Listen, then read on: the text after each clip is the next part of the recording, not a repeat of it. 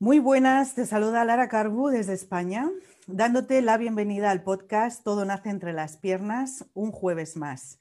Un encuentro sobre amor, sexualidad y relaciones conscientes para hablar de forma clara y directa sobre estas áreas tan importantes de la vida de todos. Recuerda que durante toda la emisión vas a poder dejar tus comentarios en el chat mientras nos escuchas, que vamos a ir respondiendo en directo en la medida de lo posible. Abrimos de nuevo hoy pues, nuestra ventana de conciencia. Le doy la bienvenida y las buenas tardes a mi compañera Mariana Olivera. Preciosa, ¿cómo estás? ¿Qué tal? Hola Lara, hola a todo el mundo, buenas tardes. Pues encantada de estar aquí, como siempre. Muy bien, pues adelante vamos. Mariana es especialista en descodificación cuántica y lógica global convergente y me acompaña un día más para ofrecerte esa mirada tan especial y personal suya en lo que pueda serte útil, además de su gran saber. Yo soy Lara, compañera de Marian en la descodificación cuántica y creadora de la Escuela de Amor Consciente, un espacio de apoyo, aprendizaje y orientación en el amor, la sexualidad y el vínculo en pareja. Vamos entonces con el tema de hoy, hermosa, que, lleva por título el No soporto a mi suegra. Un tema pues tan polémico como cotidiano en la vida de muchas personas o de cualquier persona que haya tenido pareja y por ende suegra además de abordable para, ver si conseguimos poner luz y sentirnos mejor con algunas de las cosas que, marcan la relación con esta mujer o con esta figura importante de lo que se llama la familia política o la familia de mi pareja, ¿no? dicho más sencillo. Y vamos a, se me ocurre hacerlo así como fácil para arrancar, si te parece, comentando de inicio que pareciera que hay dos tipos de suegras. La mala, vamos a poner entre comillas, es un poco mandona, quizá controladora, que quiere estar en todo y a veces hasta decidir por todos. Una mujer, pues de carácter diríamos dominante. Y la buena, también entre comillas, que quizá es una mujer más dócil, más sumisa, muy al servicio de la familia, un poco así como al servicio de todos, pero que también, también tiene sus, sus cosas. Eh, sí, sí, bueno, yo quisiera decir que la suegra es un tema tan peliagudo que si te das cuenta se suele hablar de ello siempre en términos de humor. Em, levantan pollas porque fíjate que la suegra representa, eh, por una parte, el concepto la palabra es mujer y es madre. Entonces, para hablar de una cosa así y teniendo en cuenta la situación que hay hoy día, es necesario eh, recurrir, al sentido del humor a través de chistes, de monólogos, para decir por lo que todos sabemos, pero no nos atrevemos a, a pronunciar. Y bueno, como dices tú, pues este personaje tan curioso, efectivamente, puede ser muy claro de ver que es la típica matriarca que llega comandando y mandando, eh, ¿cómo se dice? Una mujer de ordena y manda, ordena y mando me parece, o bien la que es más, esta es más visible, o la que es más... Em, más sutil, más difícil de localizar, porque se disfraza de la santa, la buena, la mujer servicial que está eh, a disposición de toda su familia, que es una madre y una abuela entregada y que en definitiva suele ser también una mujer víctima, de, aunque sea de las enfermedades, de lo malita que está, para desde ahí manipular exactamente lo mismo o más a través de lo emocional que la otra, que va más a, lo, a lo clave, a lo material.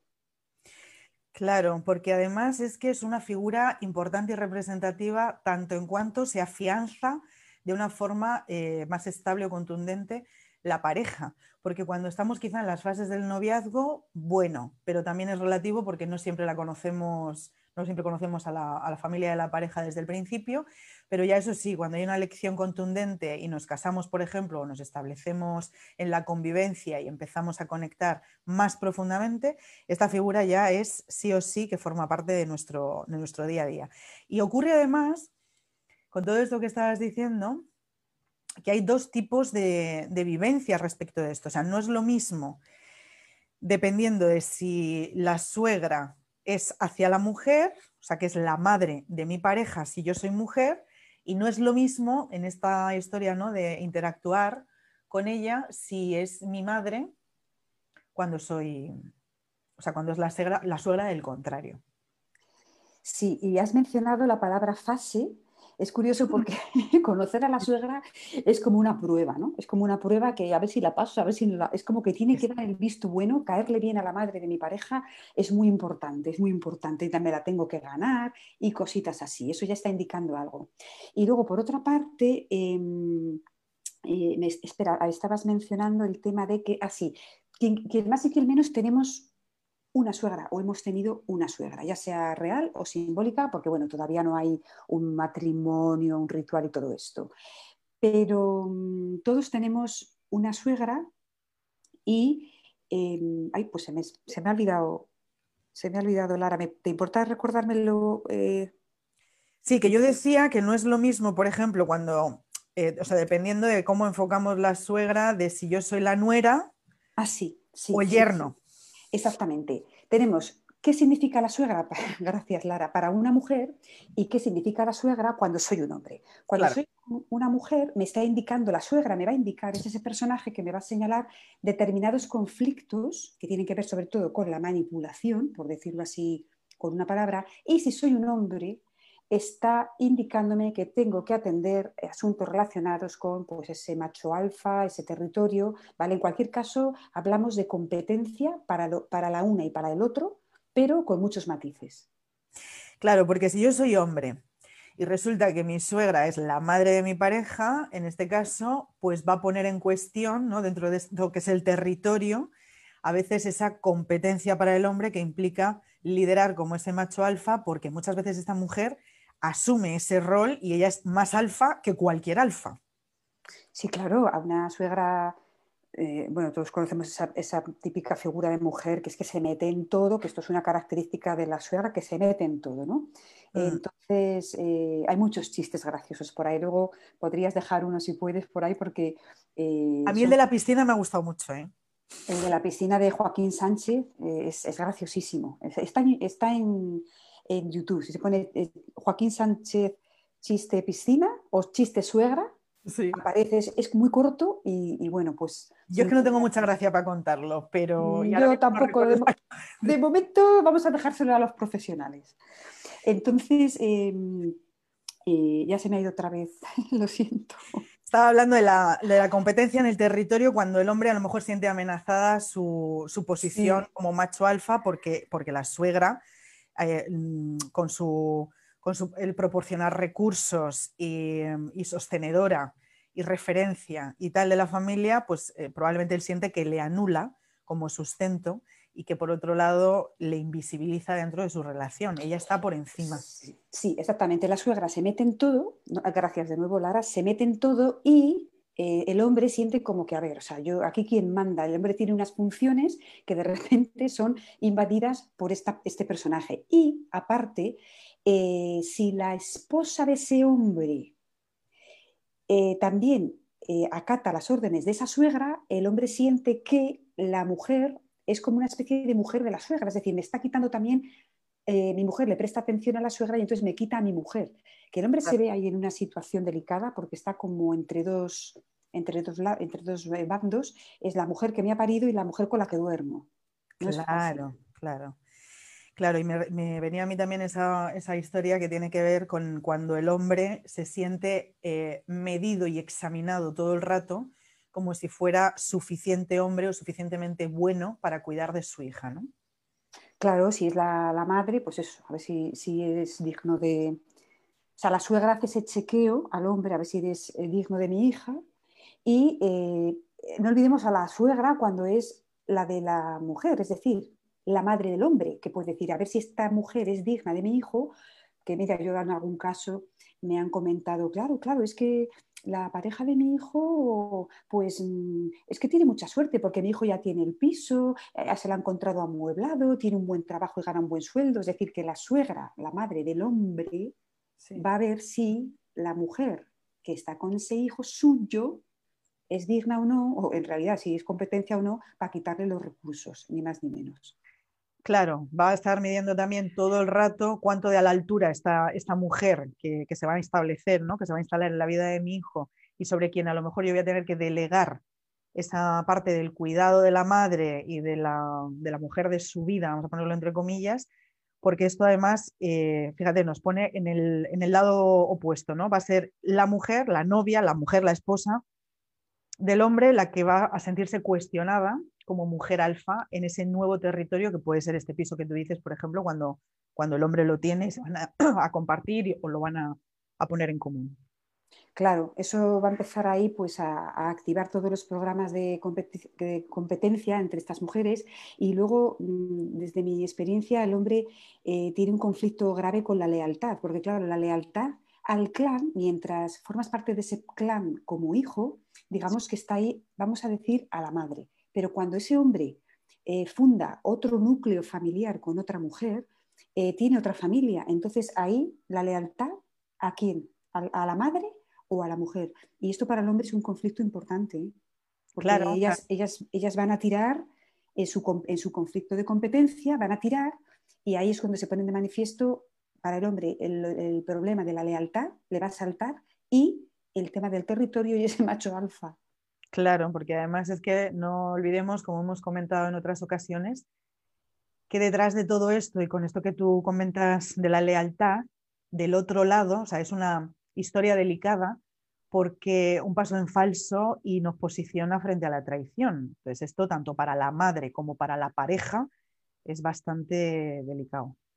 Sí, de hecho para mí, em, teniendo en cuenta lo que yo he experimentado con respecto a los recursos que tiene una mujer en el tema de la manipulación, ¿eh? con respecto a un hombre, considero que el hombre está aquí en, un, papelón que lo puede desgastar y consumir sin darse cuenta. Aquí hay que repetir que la mayor parte de las veces todo esto es inconsciente. ¿eh? Esto hablamos de temas inconscientes, se está machacando ahí al hombre que no se da cuenta de, este desgaste que como si chuparan de él a través de dos pajitas y, quedar ahí nada, y, no saber cuál cortar ni cómo ni en qué momento. ¿no?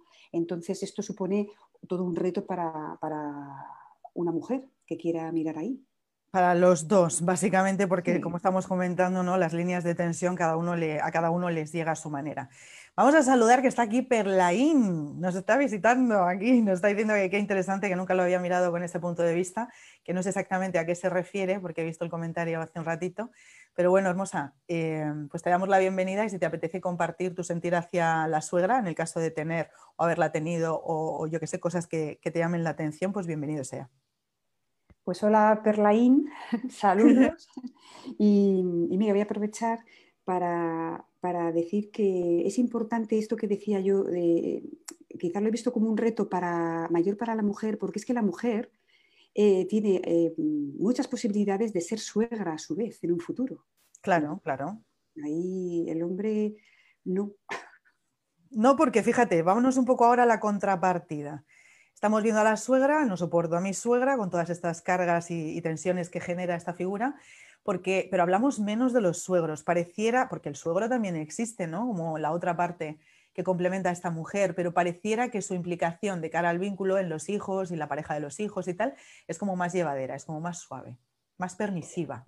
Sí, pero lo que yo he visto es que si hay un suegro metete, es porque al lado hay una mujer que está haciéndose la víctima, utilizando al hombre para que el hombre haga por ella lo que ella no hace directamente, en mi experiencia. ¿eh? Sí, sí, ciertamente. Y yo ahora mismo estoy cayendo en, ¿te acuerdas que comentamos que íbamos a compartir una imagen? Se me ha venido a la mente una imagen que tengo yo aquí preparada, la, voy a proyectar para que también, pues a lo mejor sea inspiradora de comentarios y, cosas entre nosotras incluso. Que estoy pensando esa otra parte incluso, lo vamos a ver en la foto, que tiene que ver con, con la madre que de alguna manera también con todas estas actitudes se resiste a soltar al hijo. Sí, bueno, esa foto es, mundial, esa foto es buenísima porque ahí se puede ver eh, los, dos modelos de, los dos modelos de suegras que hemos visto, ¿no? Eh, se puede ver...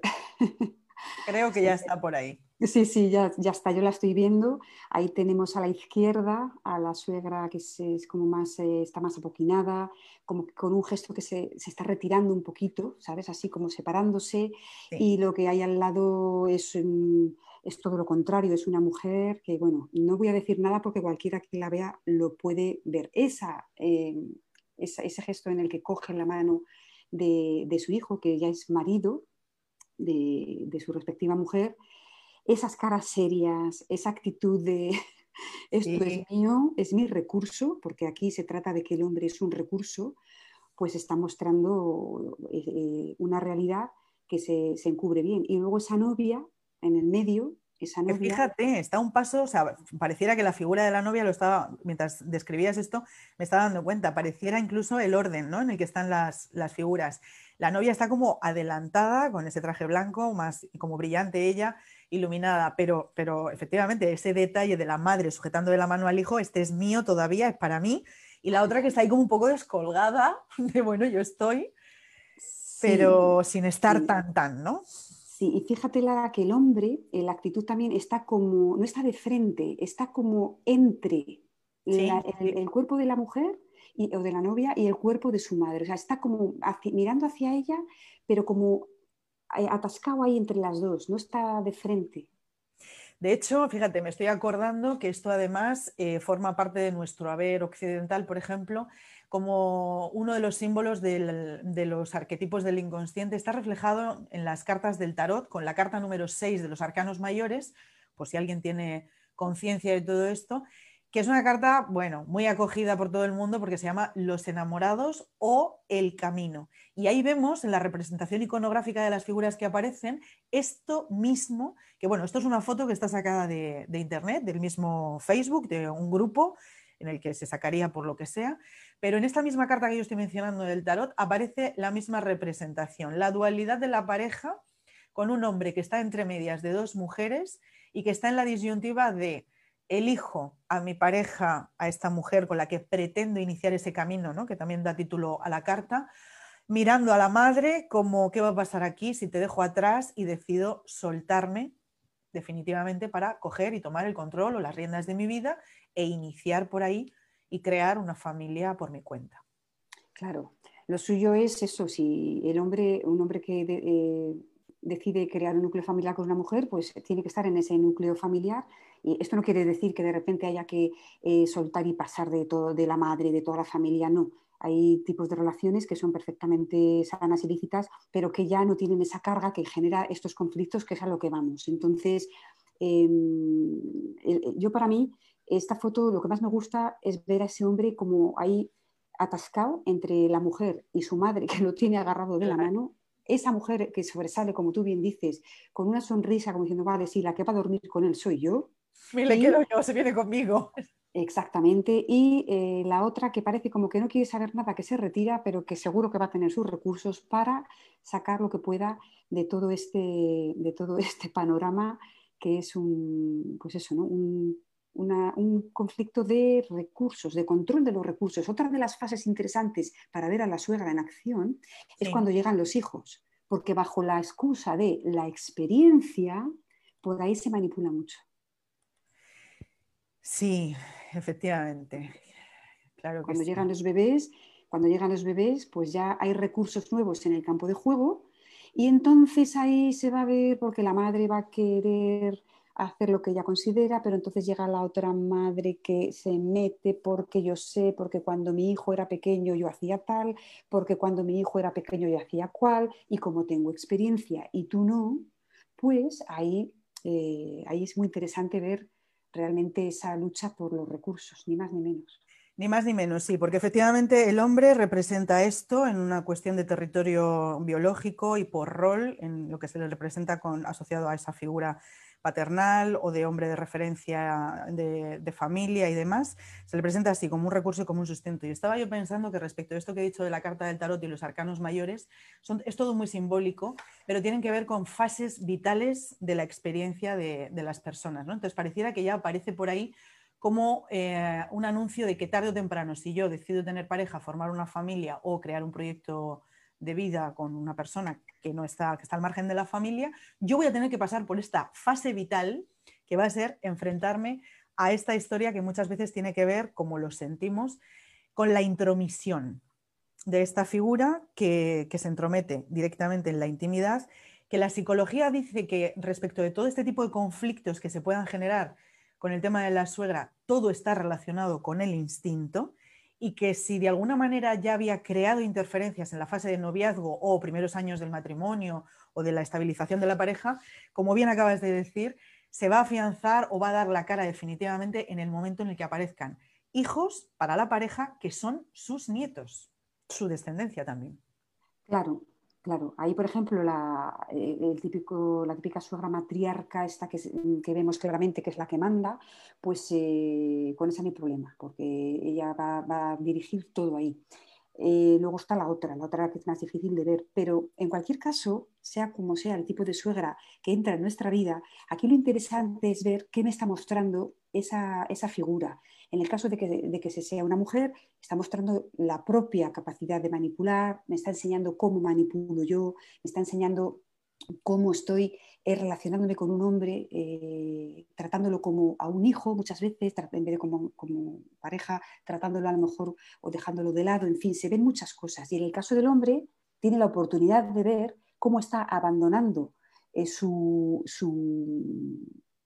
lugar y cómo está permitiendo que otra persona pues tome decisiones que, corresponden a, que le corresponden a él. Entonces es, un medidor buenísimo, mm. además un medidor eh, no hay que buscar otro. Es el único y es el mejor, yo creo, de dónde estoy en el contexto familiar y sobre todo con la pareja. Claro, que tiene que ver también para esto que enfocas con cuestiones que, relacionan al hombre con esa fase del desapego, soltando a la madre para, mm, para abrazar una nueva fase de vida, madurando y afianzándose más como hombre y obviamente, bueno, pues sigue siendo una fase vital, importante de desarrollo y crecimiento personal. Voy a aprovechar que hay personitas nuevas por aquí que nos están haciendo comentarios. Voy a saludar a Marillo Rodríguez, que, ya también nos ha visitado como oyente en alguna ocasión, y Alberto Celis, que en este momento está desde Madrid y que nos dice que se nos escucha con claridad radiofónica. Muchísimas gracias y bienvenidos. Pero además, em, voy a mencionar algunos de los comentarios que aparecen por aquí, Marian. Si te parece, comentamos, porque Mary dice, pero en este caso de la foto, ¿quién tendría que resolver el conflicto? ¿Sería el hombre? tendría que desapegarse de su madre. Y yo creo que, bueno, nosotros estamos enfocando esto aquí por, la, por el detalle ¿no? de esas manos, de cómo la madre y el hijo se, dan la mano. Pero realmente, ¿quién tiene que resolver ese conflicto? Yo diría el que, tenga. el que lo tenga, efectivamente. El que tenga el conflicto, que se lo mire. Eso es, el que esté experimentando este conflicto con la suegra, está claro que algo tiene que, que ver por ahí y resolver. Y luego Perlaín eh, nos comenta aquí, dice, conozco un caso en el hombre que era marido de sustitución de su madre al fallecimiento del padre. Y cuando se casó, evidentemente se manifestó la competencia de la que hablamos, de esta competencia directa con la figura de, esa mujer que queda viuda, ¿no? Porque luego Alberto comenta también, y posiblemente la madre viuda, lo que acusaría más aún la posesión sobre el hijo, lógicamente, porque a la falta del marido y quedando viuda, ella se queda sin ese recurso de sustento importante, ¿no? Sí, bueno, ahí depende, depende de, la, programación. Vamos a recordar que estamos hablando de la suegra y la suegra es tanto para si soy hombre como si soy mujer eh, y puede ser mi madre o la mujer de mi pareja. Entonces, en este caso eh, se, ponen en tela se pueden poner en tela de juicio, o sea, en, pueden salir a la palestra, perdón, eh, todo tipo de programas. Si la mujer se ha quedado viuda, o si el hombre la ha dejado, su marido la ha dejado, se ha ido con otra o ha enfermado y no, ella siente que no le ha sido de ayuda ninguna, pues eh, va a encargarle a, a, un hijo o a una hija que sea su, que se ocupe de ella, que sea su marido de sustitución y esto supone que no puede tener entonces otra relación con otra persona, supone que eh, incluso que ni siquiera eh, tenga una pareja y se quede esa persona soltera o soltero junto a la madre y también lo puede utilizar, puede acceder a todo, pero inconscientemente lo puede estar utilizando para castigar a su marido, es decir, al hombre que la dejó. Hablamos de la suegra. Claro.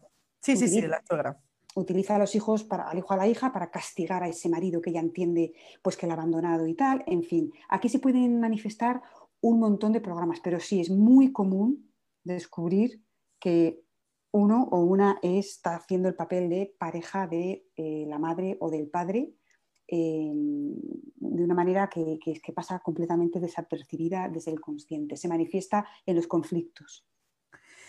Sí, hay mucha impronta, mucha impronta con esto de la suegra y de hecho eh, estaba yo pensando que otra de las grandes problemáticas que surge es que como siempre que conocemos a los suegros, concretamente a lo mejor a la figura de esta mujer que es tan relevante en la familia política, independientemente, ¿eh? que sea, como tú decías, eh, que sea la madre de uno o la madre de la pareja, eh, hay un tema que tiene que ver con, el, con la cuestión de cuando nos vamos a conocer, complacer, agradar, que nos acepten, que nos tengan a bien, ¿no? Entonces, muchas veces hay algunas personas que argumentan que gran parte de esa conflictividad que se genera con el tiempo tiene que ver con excesiva permisividad que se le permite a la suegra en muchas cosas, como por ejemplo incluso en la toma de decisiones, de decisiones importantes dentro de la pareja, mm, se me ocurre, ¿eh? a la hora de, por ejemplo, comprar una casa nueva o invertir eh, parte de un dinero heredado que viene por parte de la familia y demás, ¿dónde se van a poner esos recursos y con el tema de los hijos, por supuesto. O sea, una cuestión que también tiene que ver a veces con el miedo al rechazo y a no ser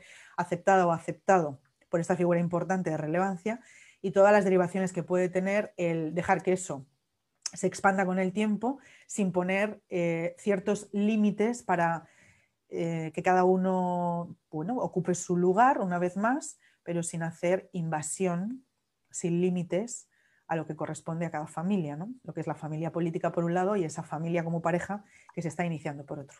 Mm, sí, hay que recordar que todas las relaciones con todo tipo de personas en la vida son para algo. Eh, digamos que son un medidor de dónde estoy yo. Entonces, en este caso, estamos hablando de las personas con las que más tiempo e intimidad compartimos, es el núcleo familiar, y que nos van a dar más información. Entonces, eh, tampoco mm, importa mucho eh, el momento en el que uno se da cuenta de que tiene ese conflicto eh, para ponerse a atenderlo. Da igual que eh, se haya ido Así que cuando uno ve que, jolín, tenía que haber hecho esto antes y tal y cual, aparece ahí un poco la culpa y la sensación de sentirse un, un pues no sé, un tolai porque no lo he visto antes. Esto puede pasar y uno siempre hace todo lo que puede y todos intentamos agradar porque es que si no, te echan del clan y la expulsión del clan supone para el inconsciente la muerte porque uno solo no sobrevive fuera de la manada. Entonces es natural que biológicamente queramos agradar y queramos encajar y queramos encontrar un sitio, porque hay unos roles, hay unas jerarquías que están ahí. Ahora bien, cuando eso se vuelve un problema que me, tiene asfixiado o que, o que, yo veo que me tiene atado o atada,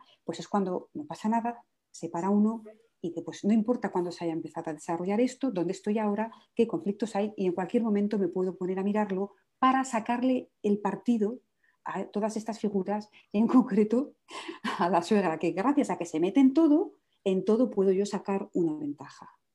Claro, y me permite, ¿no? Si una vez más, como decimos en ese inconsciente, yo soy todo y todo me representa, esta mujer que se mete en todo y lo pone todo un poco del revés, me permite que lo pueda ver, que lo pueda indagar, que lo pueda investigar para enterarme realmente qué es lo que está pasando o qué estoy dejando de atender. Bueno, Perlaín nos comenta por aquí también otra, aquí otra cosilla en, los comentarios. Dice, me surge una duda sobre el caso que os expongo.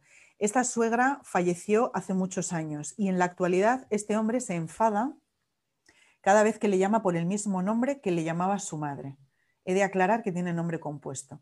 Cada vez que su mujer le llama por el mismo nombre que utilizaba la suegra, aclaro que por otro lado le ha llamado siempre así, pero el conflicto está surgiendo ahora se entiende que, entiendo yo que el conflicto está surgiendo una vez que eh, ha fallecido esa mujer. Sí, sí, sí, tal cual. Bueno, pues eh, se está activando para ser atendido hasta donde yo puedo ver ahora mismo con esta información que tenemos. Haría falta mucha más, pero bueno, aquí se dan varias posibilidades. Eh, se activa para que se atienda cuando la persona desaparece y porque es, es el momento. Cuando alguien deja el clan porque ha muerto, pues esa información pasa a formar parte de la mochila que eh, portamos cada uno y simplemente pesa más.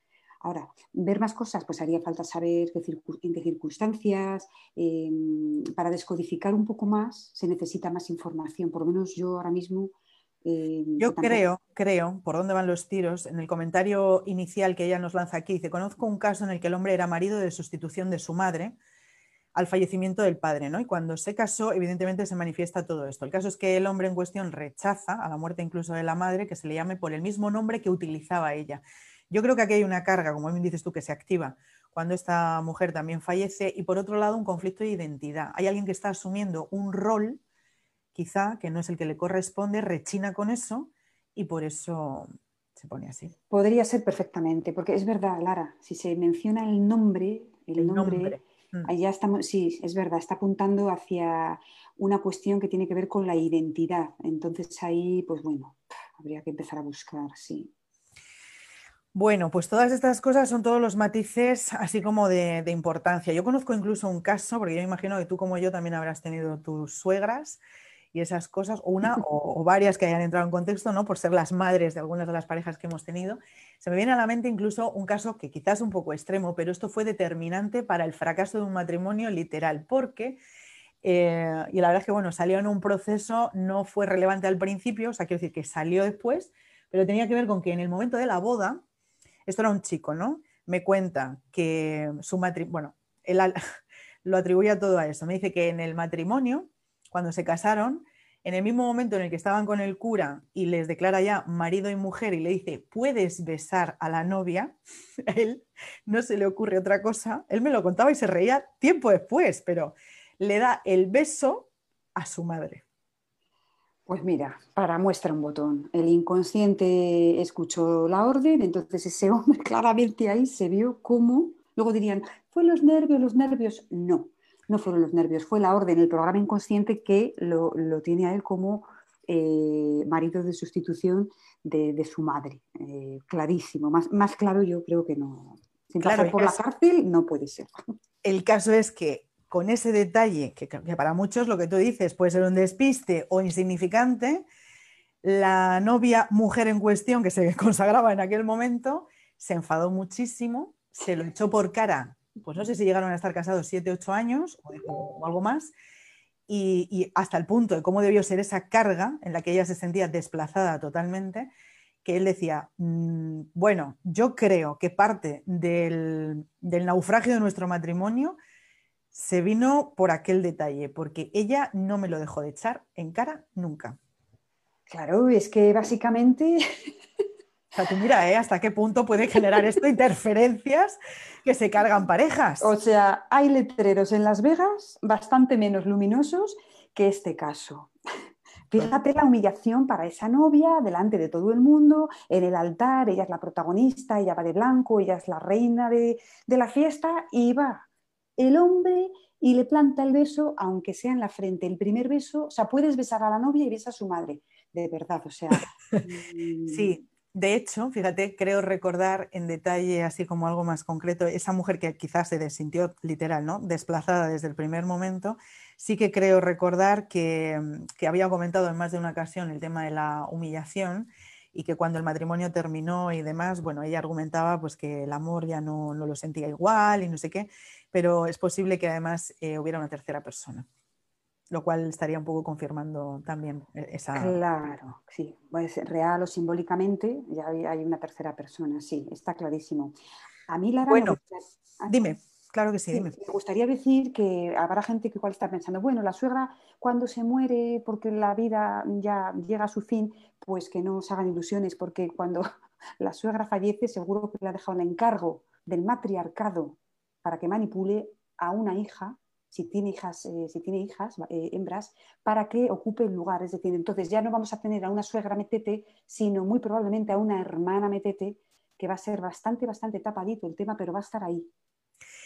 Sí, efectivamente, porque está otra, eh, sí, esto es otro rostro, vamos a decir, de la implicación de la suegra y a, colación de lo que acabas de decir, aparece por aquí Cristina también, que le damos la, bienvenida y las buenas tardes, y nos cuenta un caso de algo que le ha pasado a ella, que es verdad, es curioso, mira, es otra situación. Ella dice, hola guapas, una de las suegras que yo he tenido me trataba como si fuera su hija y la relación que teníamos era como tal, como todo lo que conlleva literalmente, ¿no? O sea, como una hija adoptiva. Es más, ante la gente me presentaba así, siempre tuvo deseos de tener una niña, así vendría por eso, entre otras cosas. Lo peor de esto es que a su hijo y a mí, simbólicamente, siempre nos convirtió en hermanos. Claro, y ahí tenemos un incesto simbólico, simbólico, por lo cual, pues la carga de, de culpa y sobre todo de suciedad, pues se va a manifestar de muchas maneras. O sea que eh, cuando, mm, cuando se utilizan estos nombres de hijo político, hija política, el padre pues está, se está poniendo de manifiesto ese incesto. El inconsciente no entiende de política o no política, está entendiendo padre, madre, hijo, hermano y como tal se manifiesta, claro. Sí, de hecho, en una relación bien avenida como tal, ¿no? Cuando tu suegra te adopta como si fueras esa hija que no ha tenido, se me ocurre pensar que probablemente la pareja de, de Chris o era hijo único o a lo mejor era un hijo varón de otros tantos, por lo cual quizá esta mujer se quedó con esas ganas de tener un hijo chica, una, hija, y por eso surge aquí esta, esta historia también. Mm, y aparte que probablemente las dos en esa, depende un poco de cómo se haya vivido esa situación, pero seguro que una de las dos está manipulando, o sea, la suegra si manipula a la nuera, a través de eso está manipulando también a la mujer, que a su vez va a manipular al hijo, es decir, la madre manipula y utiliza al hijo a través de eh, su nuera, así que... Su nuera, su hija adoptiva, es, verdad, sí. Y además, eh, bueno, que, que madre ya tenemos una, ¿no? Ok. Vamos a tener otra. Madre mía, bastantes, bastante. a tener dos, sí, dice que sí, que es hijo único. Confirma Cris que es hijo único. Mira, eh, de hecho hay un chiste que dice eh, eh, el, mayor el peor castigo que tiene la bigamia es que te tocan dos suegras. No. O sea, ni la cárcel, ya que te tocan dos suegras, ¿no? Y aquí fíjate, cuando esto puede hacer parecer que la suegra es la mala de la película y que pobrecita nuera, pobrecito hijo, cuidado. Aquí tanto la nuera como el hijo o la persona que está viviendo este conflicto tiene que preguntarse qué gana, qué gana de esa situación por la cual no mueve un pelo. O sea, si se queja, se queja, se queja, se queja, pero no hace nada, porque puede ser muy duro, que se pregunte qué está ganando. Porque igual está ganando una comodidad que le compensa el estar atravesando todas estas penurias. Todas estas vicisitudes y penurias y cosas que pasan. Pues sí, esa pregunta es crucial porque además suele ofrecer siempre respuestas importantes y reveladoras. El beneficio que estoy obteniendo yo de esta situación, que no muevo un pelo. Porque de hecho ahora sí, te iba a proponer yo, en base a nuestra experiencia también, eh, yo, también he tenido suegras muy majas, ¿eh? pero también es verdad que como no me he llegado a casar, pues a lo mejor no se han implicado se me ocurre no estar implicado ya las profundidades de la suegra. Hombre, no formalizar el rito y, no reproducirse facilita bastante las cosas. Por si te sirve de consuelo, yo me he encargado de tenerlas a como muy cerca, 150 kilómetros. Que también está muy bien por aquello de la intromisión.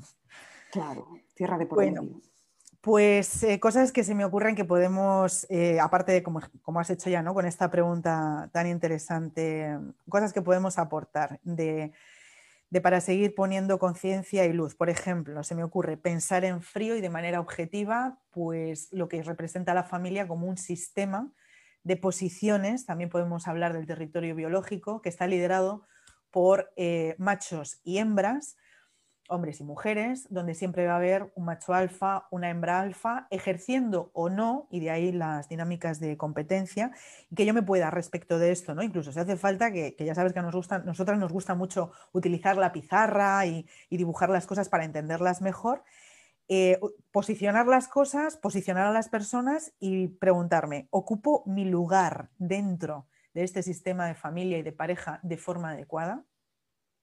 Sí, ¿Qué te parece?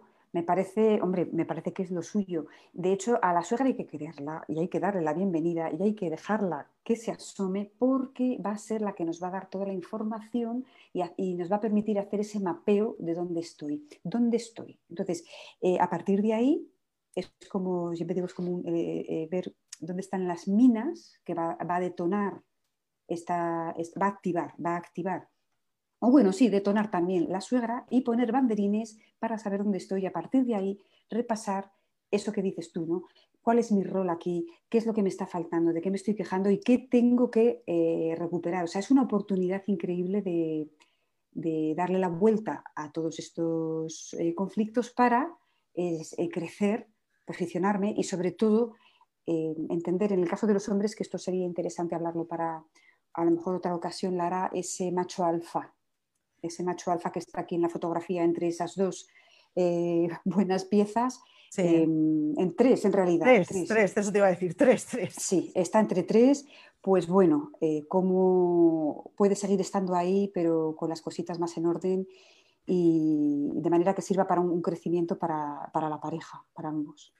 Sí, porque al final yo creo que es más interesante, bueno, reconocer estos escenarios incómodos que surgen a veces pero generar empatía, porque eh, esta figura, esta mujer, la suegra, independientemente de respectivo de quién, eh, también es una posición a veces bueno, ¿no? Entonces, ponerle empatía, como bien decías tú antes, porque en algún momento, si además coincide que somos mujeres, vamos a ser suegras quizá, pues probablemente también alivia parte del asunto. Y otra cosa que se me ocurre, em, aparece por aquí Noemí también, hola preciosa, buenas tardes, es eh, esto que hemos comentado que tiene que ver con el dejar de buscar la aprobación, porque al final esto conecta mucho con ese programa o conflicto de desvalorización que como hombres o mujeres podemos venir arrastrando a lo largo de nuestra vida hasta ese momento, como madres incluso, si o padres, si ya hemos tenido hijos, y como figuras cuidadoras de la estructura familiar,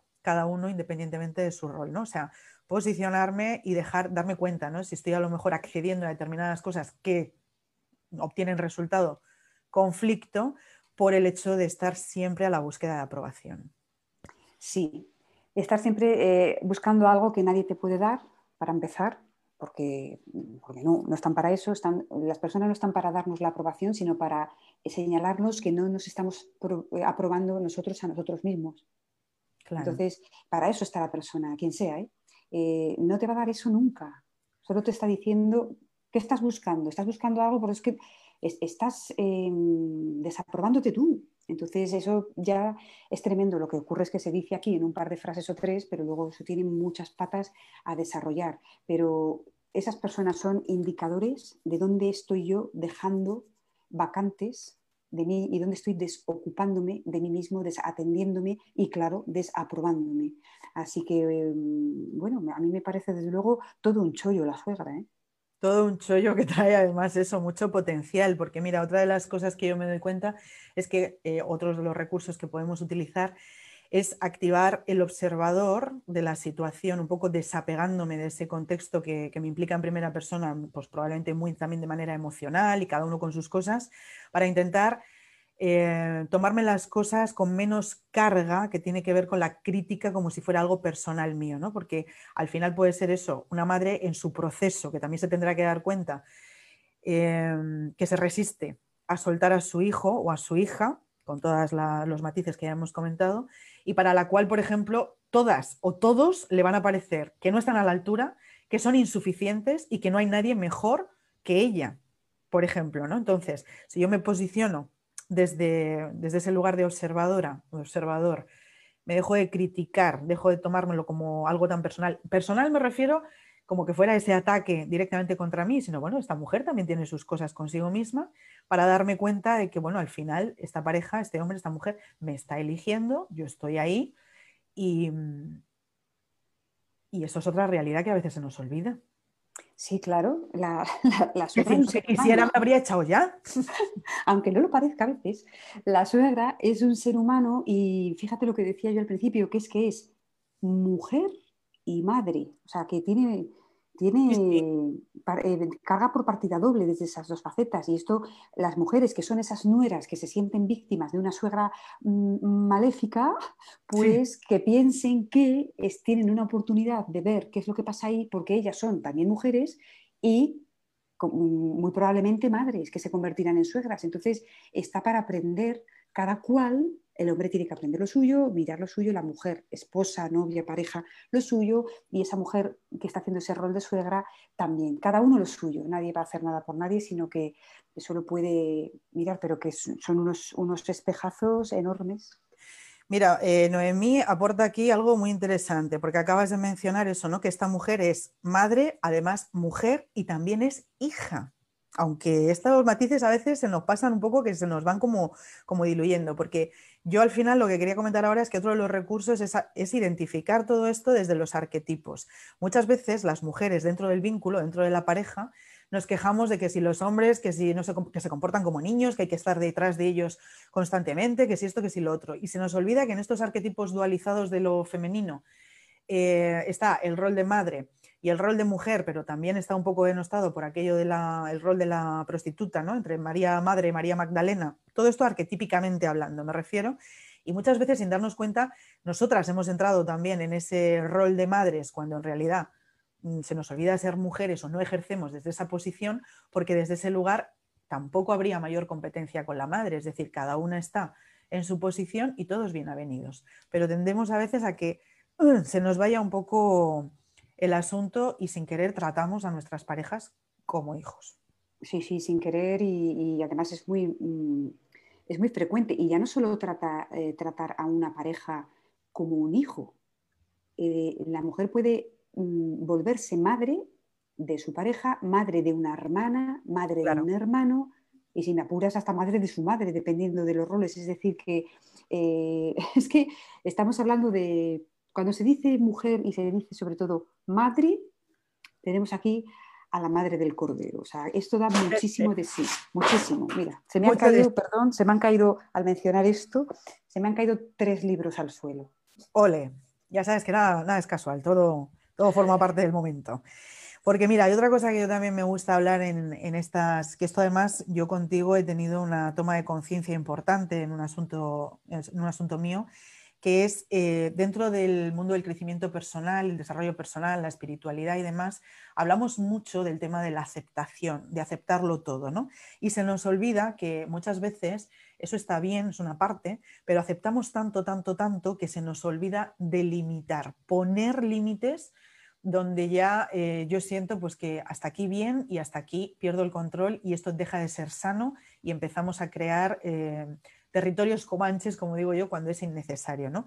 Y yo esto lo he aprendido muy, o sea, por eso digo que aquella conversación que tuve yo en su día reveladora contigo me ayudó a ver que dentro de esto que es el aprendizaje y el crecimiento personal, a veces descompensamos un poco esto de la balanza de también, eh, o sea, como venimos de esto del me cuesta decir que no, nos vamos a la polaridad opuesta, empezamos no solo a decir que sí, sino a aceptar, aceptar, aceptar, y se nos olvida pues eso, decir, mira, hasta aquí, porque más allá, esto es mi vida, son mis asuntos, esta es tu vida, estos son tus asuntos, y está claro que en algún punto vamos a coincidir, pero quizá mezclarlo, mezclarlo todo o tanto, pues es insano.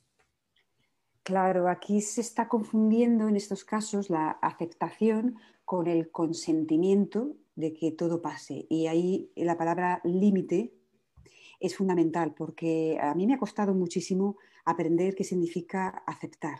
Yo he confundido la aceptación con el que, llegue lo que sea, que llegue lo que sea, que llegue lo que sea. Entonces, a la fuerza y a base de, a base de ingratos momentos, he aprendido que hay que, hay que establecer un límite. Yo puedo aceptar que tengo un conflicto, por ejemplo, llega una persona, vamos a poner a la suegra, ¿no? llega una suegra y me genera una carga tremenda y entonces yo acepto que tengo un problema, una carga, un conflicto ahí, lo acepto. Una vez que lo acepto, pongo un límite para que no me arrase, para que no me lleve por delante. Y dentro de ese límite, acepto la carga que me ha mostrado la suegra y con la suegra a una distancia prudente me hago cargo, asumo esa carga y eh, empiezo a gestionarla. Es como decir, vale, me dan miedo los perros, por ejemplo, ¿no? y me puede dar tanto miedo que me puedo desmayar y caer inconsciente y, o sufrir un ataque. Entonces, ¿qué hago? ¿Acepto que vengan todos los perros y que me den los... No.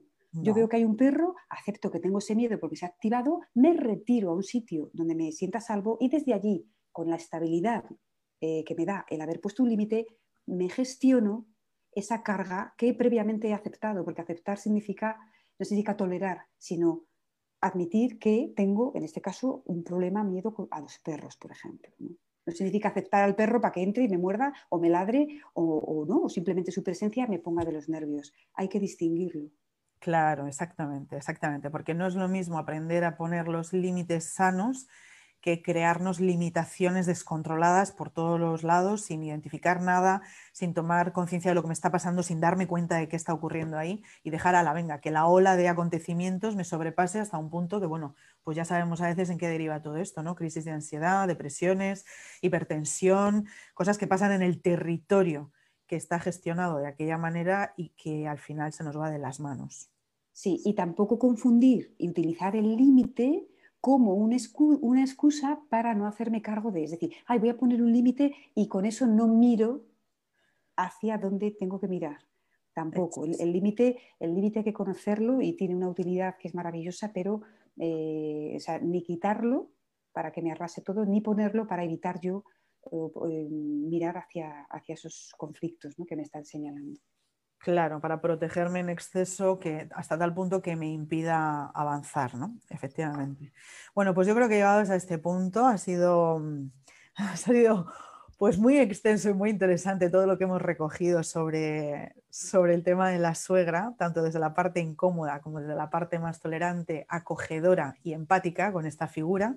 Y me parece que es eh, también necesario comentar pues, que al final todo forma parte de nuestro aprendizaje, eh, más o menos consciente o inconsciente, ¿no? porque al final todos y todas elegimos a nuestra pareja todo lo que trae inconscientemente, porque muchas veces no lo conocemos, pero está ahí, también está dentro de esta persona que, elegimos y que también nos elige a nosotros, y que, al final eso me representa a mí en un tiempo y forma en el que yo también he decidido, y por eso quizá lo estamos mirando así hoy, ¿no? con tanto matiz y tanta expansión, para que yo pueda una vez más eh, identificar y mirarme en mi suegra dentro de mi relación para ver dónde están esos puntos ciegos que, que me impiden crecer o posicionarme o acogerme como mujer, como acompañante y pareja de, esta, de este hombre que, he elegido y demás, porque es mejor aprender que al final competir e interferir en las relaciones de manera despiadada y sin control. Al final esto nos hunde o nos destruye más que nos aporta para poder seguir creciendo.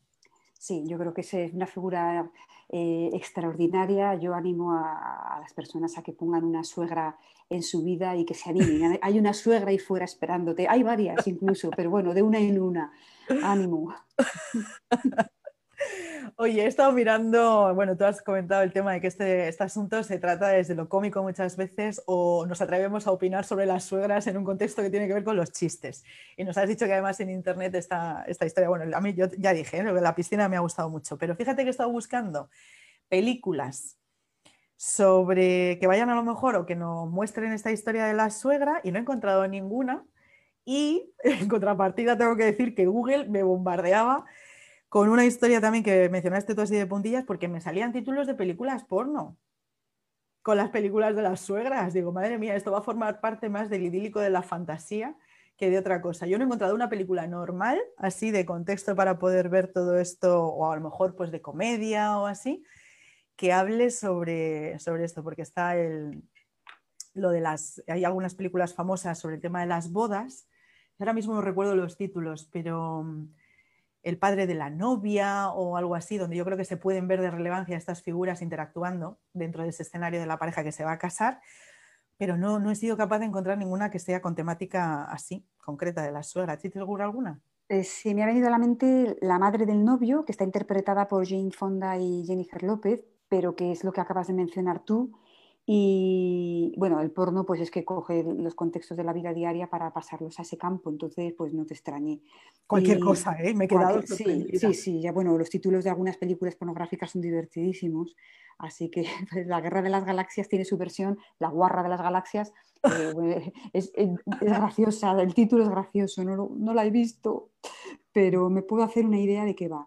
Y en este caso, pues no veo una película que tenga un contenido, vamos a decir, serio, que se meta más con este entramado a nivel emocional, a nivel de programación, que trate este tema. Y, bueno. y es significativo también. ¿eh?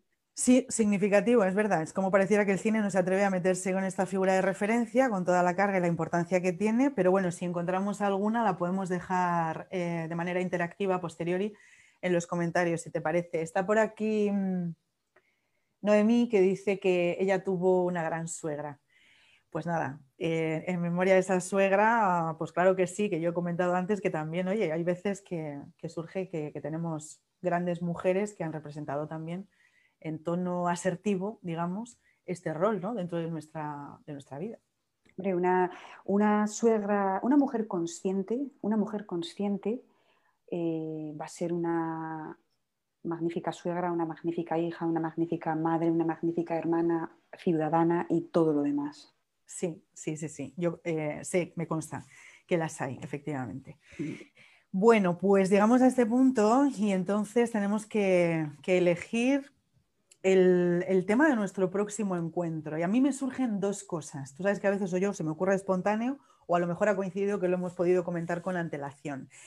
Mm, se me ocurren dos cosas. Por ejemplo, porque últimamente he recibido mucho bombardeo sobre el tema de eh, la idealización entre el príncipe y la princesa del idílico del amor romántico y él si realmente existe eso que conceptualizamos también un poco como la pareja consciente o la persona ideal o el compañero de vida.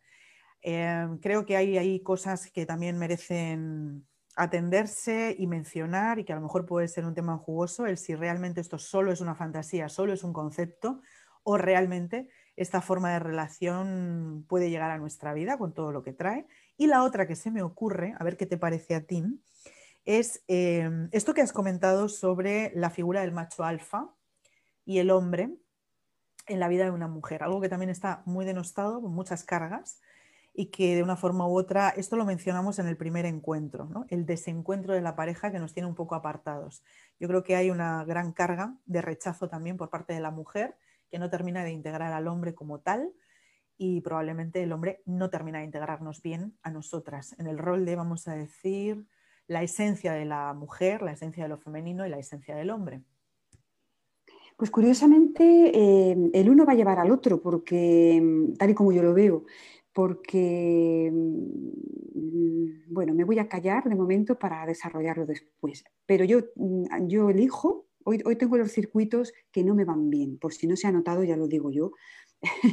Entonces, yo no he pensado en nada, pero sí que me gusta el tema de princesas y princesos. Vamos a Princesas y princesos, o sea que de momento, y bueno, pues sí, como tienen también parte de conexión, nos vamos al próximo encuentro con esta historia del príncipe y la princesa, princesa, princeso, el amor romántico, el tema este de si existe o no, la pareja consciente, y, vamos a ver por dónde, por dónde, a dónde nos lleva, ¿no? Bueno, me acaba de dejar aquí, me estaba, leyendo de, de reojillo, ha dejado Cristina un chiste en los comentarios un chiste sobre la suegra.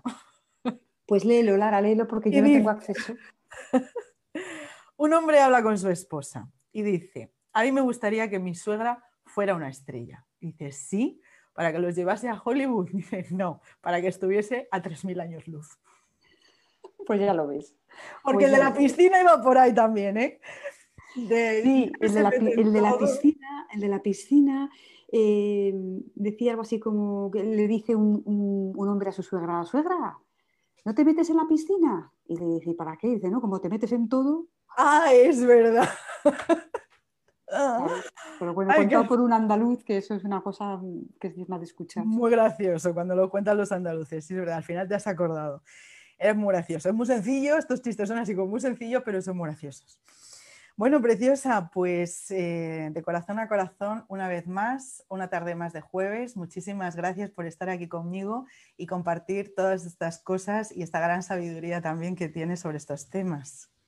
Bueno, gracias a ti, Lara, pues, sobre todo por, la paciencia, porque bueno, eh, sabías que hoy, como he dicho, tengo los circuitos que no van bien y bueno, puedo confiar en ti, en que si me pierdo me encuentras y si me voy muy lejos, pues me traes. Así que gracias a ti siempre y a todas las personas que están escuchando y colaborando.